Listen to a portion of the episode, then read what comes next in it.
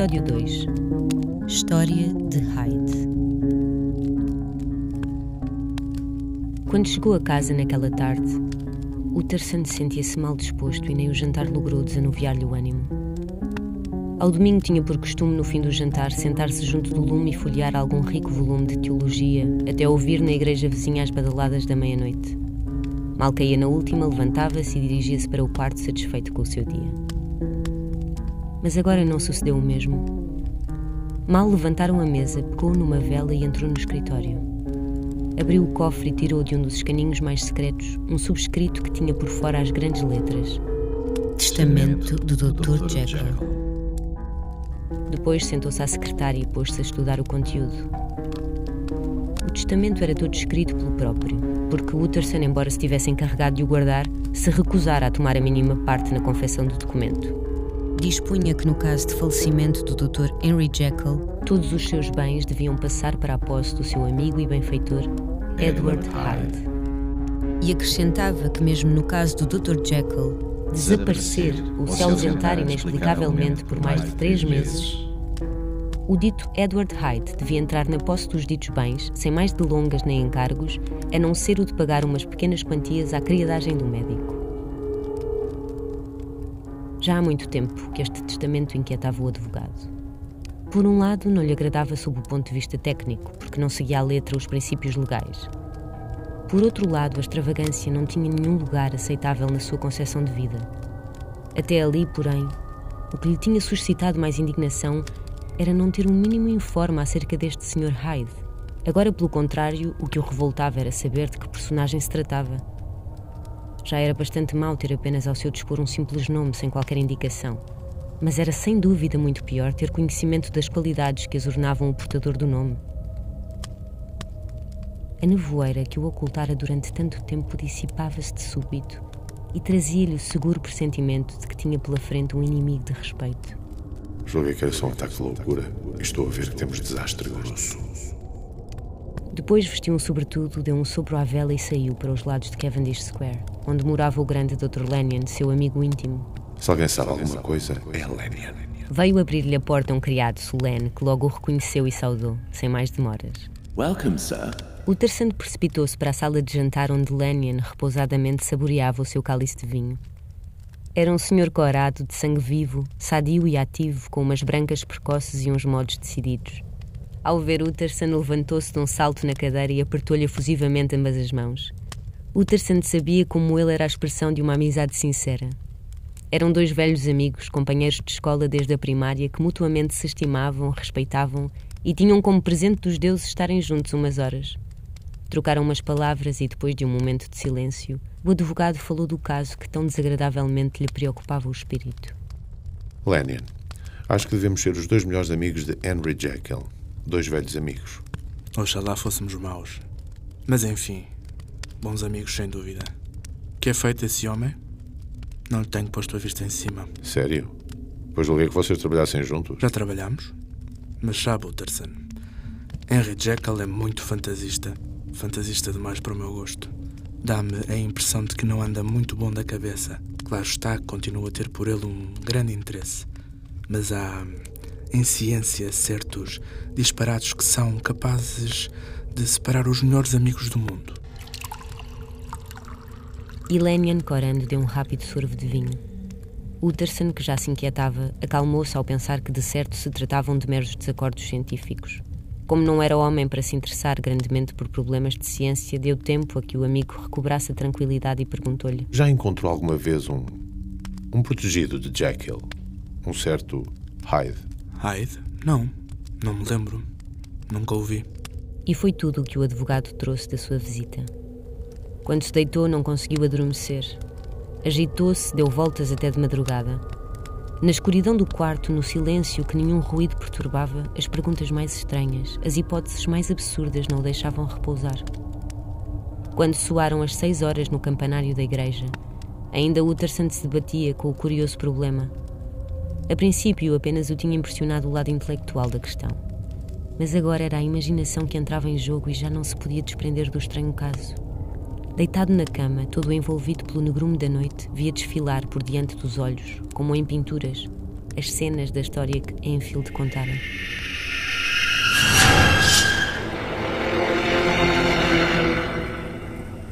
Surgiram candeeiros da cidade adormecida. Depois a figura de um homem a caminhar rapidamente.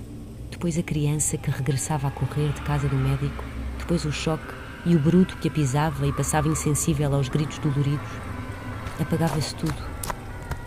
E era o quarto do amigo que aparecia. Jekyll dormia, sonhava talvez, e sorria aos seus sonhos. De repente abria-se a porta do quarto, afastavam-se os cortinados da cama, uma voz acordava o médico e o pobre amigo tinha de se levantar e obedecer às ordens que lhe davam. Toda a noite as visões não deixaram em sossego o espírito de Utterson. Se adormecia alguns instantes era para ver a figura de Hyde deslizar pelas casas adormecidas ou mover-se mais depressa, cada vez mais depressa, num frenesim de loucura através de ruas infindáveis que os candeeiros iluminavam com luz fúnebre e derrubar a cada esquina uma criança e deixá-la gritando de dor, desamparada na noite.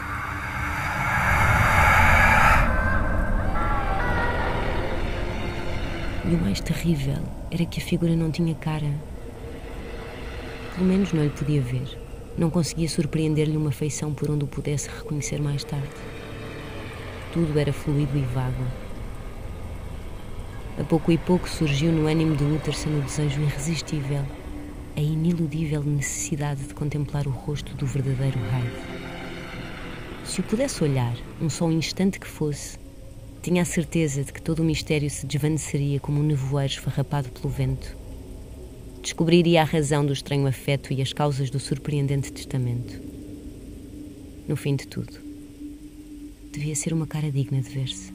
A cara que bastava ter olhado uma vez para logo, como acontecer ao frio Enfield, sentir crescer um ódio implacável.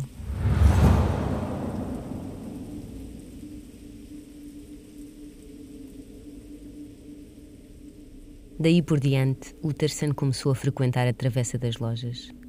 De manhã, antes de ir para o escritório, à tarde, quando havia mais trabalho e menos tempo, à noite, à luz do luar meio volado pelas nuvens, por todas as chuvas e por todos os sóis. Às horas concorridas e às horas desertas, lá estava Utterson no seu posto. Hei de apanhá-lo. Hei de ver-lhe a cara. Uma noite foi-lhe recompensada a paciência. O ar estava seco e frio, as ruas limpas e luzidias refletiam os candeeiros que espalhavam em volta um círculo de luz e sombra. Por volta das dez, já fechadas todas as lojas, a ruela estava solitária e silenciosa a despeito de grande rumor surdo que se elevava na cidade. O mais leve som ecoava ao longe. Os ruídos que vinham do interior das casas facilmente se ouviam do passeio da frente. Todo o transeunte que se aproximava era denunciado pelo passo muito antes de aparecer.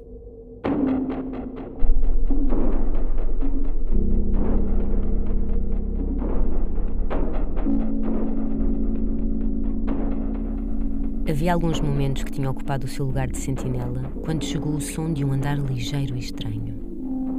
No decurso das suas viagens noturnas, tinha notado Utterson como os passos se destacavam dos ruídos da cidade e muitas vezes se tinha posto a escutá-los, interessado pelo fenómeno.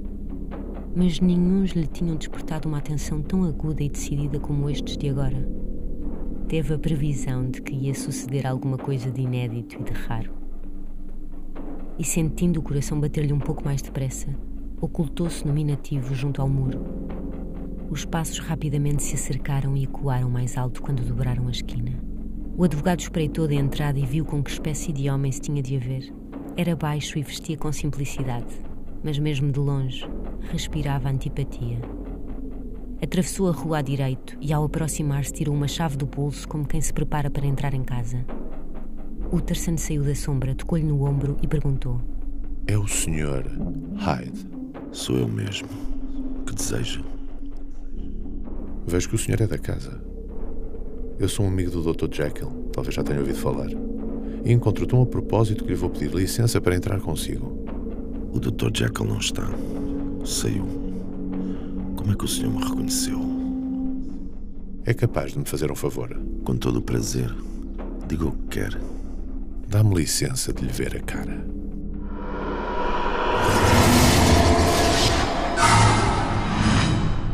Agora fiquei a conhecê-lo. Pode vir a ser útil. Realmente pode. Foi excelente que nos tivéssemos encontrado. A propósito, fique com o meu endereço. Santo Deus. Este diabo lembrou-se do testamento. Mas diga, como é que me conheceu? Por descrição. Descrição de quem? De uns amigos comuns. De uns amigos comuns. Que amigos? Olhe, Jekyll, por exemplo. Jekyll, nunca. Nunca pensei que o senhor pudesse mentir. Cuidado com as palavras, Sr. Hyde.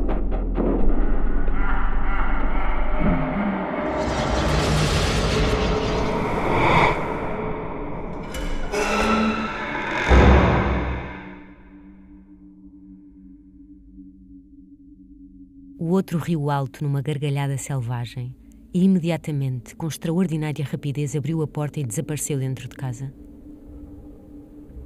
O advogado ficou ainda um instante depois de Hyde o ter deixado e todo o seu aspecto atraía a inquietação e a dúvida. Depois subiu lentamente a rua, parando de passo a passo e levando a mão à testa como quem se debate com um difícil problema. Era mais que difícil. Era daqueles que raras vezes se resolvem. Hyde era pálido e baixo. Dava uma impressão de deformidade, sem que, no entanto, fosse possível marcar-lhe um alijão definido. O sorriso era desagradável e tinha-se comportado durante a conversa com um misto irritante de timidez e de audácia. Falava com uma voz rouca, murmurante, hesitando um pouco. Tudo isto era de certo contra ele. Mas não bastava para explicar o sentimento de repugnância, de desgosto, de ódio e de medo de que Utterson não conseguia desprender-se. Há qualquer outra coisa, com certeza. Há qualquer outra coisa. Mas não se sabe que nome se lhe há de dar. É um homem que foge do humano. Tem um ar pré-histórico. Um ar de monstro. É como se a pior das almas se descobrisse e modelasse todo o corpo. Meu pobre Jekyll. Em que mãos diabólicas foste cair? Dando a volta à esquina da travessa, entrava-se num largo cercado de casas antigas, todas elas decaídas da sua dignidade primitiva. A maior parte estava alugada aos andares e aos quartos de desenhadores, arquitetos, advogados manhosos e agentes de companhias um tanto suspeitas. Havia, no entanto, uma das casas, a segunda a contar da esquina, que estava toda ocupada por um só inquilino. Foi à porta deste prédio que Utterson se resolveu a bater, depois de ter considerado todo o aspecto de conforto, de riqueza na fachada. Veio abrir a fiel governante impecavelmente vestida. O senhor doutor está, Polly. Vou ver, Sr. Utterson. E fê-lo entrar para um vestíbulo vasto de teto baixo, ornado de bandeira e aquecido como uma casa de aldeia por uma lareira em que a lenha ardia numa chama brilhante e alta. Faça o favor de esperar um momento aqui ao pé do lume. Ou quer que lhe acenda a luz na sala de jantar? Deixe estar, obrigado. Fico bem aqui. E aproximando-se da lareira, encostou-se a uma poltrona e ficou a olhar o lume que rompia em labaredas vermelho e oiro. O vestíbulo em que a governanta o deixara sozinho era a bala favorita do médico e o próprio Utterson a considerava como o lugar mais agradável de Londres. Mas nessa noite, nenhum encanto o podia distrair. A cara de ajuda não lhe saía da memória. Sentia o que lhe acontecia realmente. Nojo, Nojo e cansaço, e cansaço da, vida. da vida. E tão perturbado estava que lhe parecia ler sinistras ameaças nos reflexos de fogo que chamejavam de onde a onde nos apainelados da sala e no palpitar das sombras sobre o teto e teve vergonha de se sentir mais à vontade quando Polly entrou a anunciar que o Dr. Jekyll tinha saído. Ouça, Polly. Vi o Sr. Hyde entrar pela porta do laboratório. Não sei se está bem. Quando o seu doutor sai. Viu perfeitamente bem, Sr. Utterson. O Sr. Hyde tem a chave. Ah, tem uma chave. Parece que o seu patrão tem uma grande confiança no Sr. Hyde, Polly. Muita confiança, mesmo muita. Deu-nos ordem de lhe obedecer como ao patrão. Creio que nunca ouvi por aqui. O Sr. Hyde. Nunca, Sr. Utterson. O Sr. Hyde nunca janta cá. É mesmo raro aparecer por este lado da casa. Geralmente entra e sai pelo laboratório. Boa noite, Polly. Boa noite, Sr. Utterson. O advogado pôs-se a caminho de casa, cheio de cuidados pelo amigo. Pobre Jekyll. Estou a ver que estamos muito mal. O rapaz era danado e agora pagas. Deus não olha a tempo. O espectro dos pecados velhos levanta-se quando menos se espera. O castigo chega quando já ninguém se lembra do delito. Pobre Jekyll.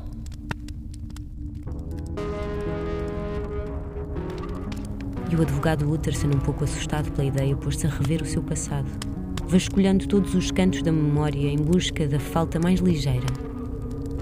Mas a sua vida era a mais pura das vidas. Poucos homens poderiam relembrar com igual tranquilidade todas as ações.